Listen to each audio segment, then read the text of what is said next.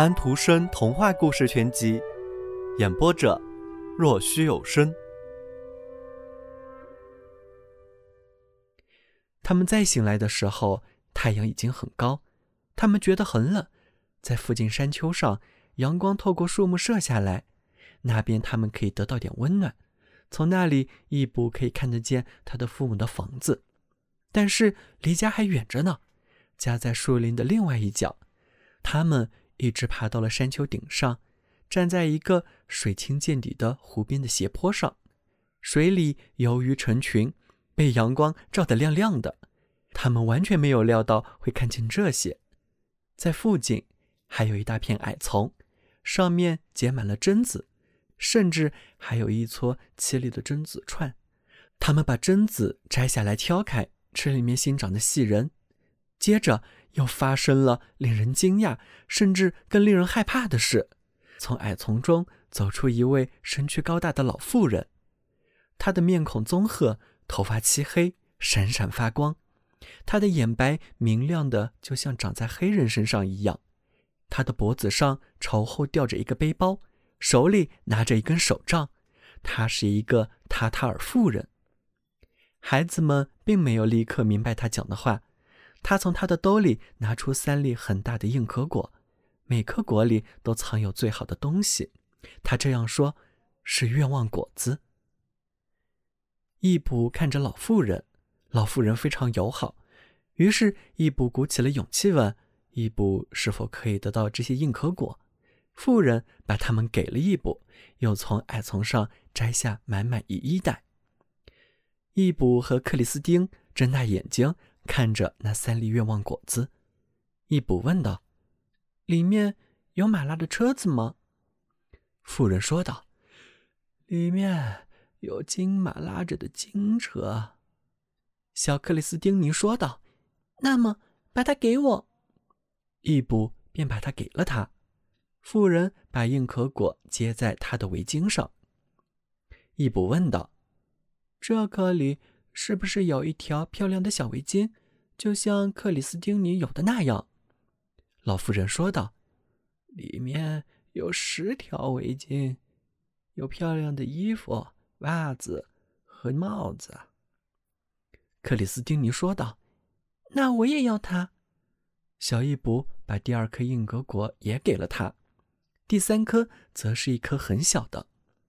克里斯汀尼说道：“那颗你留着，它也很好看。”伊布说道：“里面有什么东西呢？”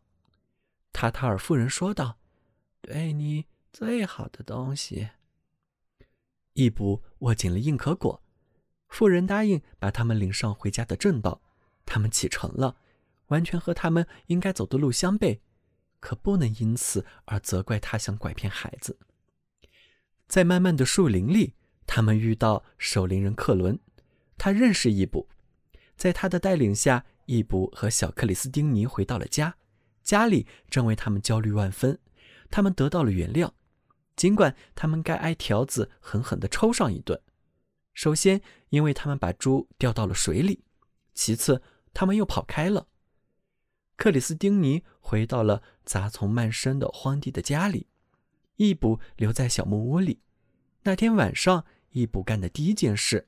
便是把装着最好的东西的硬壳果拿了出来，他把它放在门与门框之间，夹了它一下，硬壳裂开了，可是里面没有果仁，里面竟是像鼻烟或者发霉的泥土一样的东西，是人们常说的受虫蛀过的。伊布这样想到：“是啊，可以想得到，这么小的一个硬壳果里，哪能有什么地方装得下最好的东西？”克里斯汀尼不会从他那两粒硬壳果里得到漂亮衣服和金马车的。冬天到了，新年来临，好几年过去了，现在易卜该去牧师那里去了，而他住的太偏僻。就在这个时候，一天，伯川夫来了。他在易卜父母家里说：“小克里斯汀尼现在要出去挣钱养活自己了，说这对他是件好事。”克里斯汀尼能去一家很好的主人家去帮工，想想看，克里斯汀尼要去西边海尔宁地方一家有钱的旅店老板家，先帮女主人，待她干得不错，参加过表示终身坚信上帝的仪式之后，他们便长期把她留下。易卜和克里斯汀尼相互告别，人们把他们两人称为一对爱人。在分别的时候，克里斯汀尼让伊卜看他们在树林里迷路的时候，伊卜给克里斯汀尼的两颗硬壳果还在。克里斯汀尼说，在他的衣箱里，克里斯汀尼还保存着伊卜小时候肖勒送给他的那双小木鞋。之后，他们分开了。伊卜参加完了表示终身坚信上帝的仪式之后，还留在自己的母亲身旁，因为易卜成了一个能干的木鞋匠。夏天他能很好的照料那一小块地，他的母亲只能靠易卜一个人。易卜的父亲去世了，很难得，只有从邮差或者养鳗鱼的人那里偶然听到一点关于克里斯汀尼的消息。他在那家有钱的旅店老板那里干得不错，在他也表示了终身坚信上帝之后，他写信给他的父亲，向易卜和他的母亲问候。信里讲到，克里斯汀尼从老板和女人那里得到了六件新衬衣和一件漂亮的衣服，这真是好消息。小朋友们，今天的故事已经讲完了，请闭上你们的眼睛吧。晚安。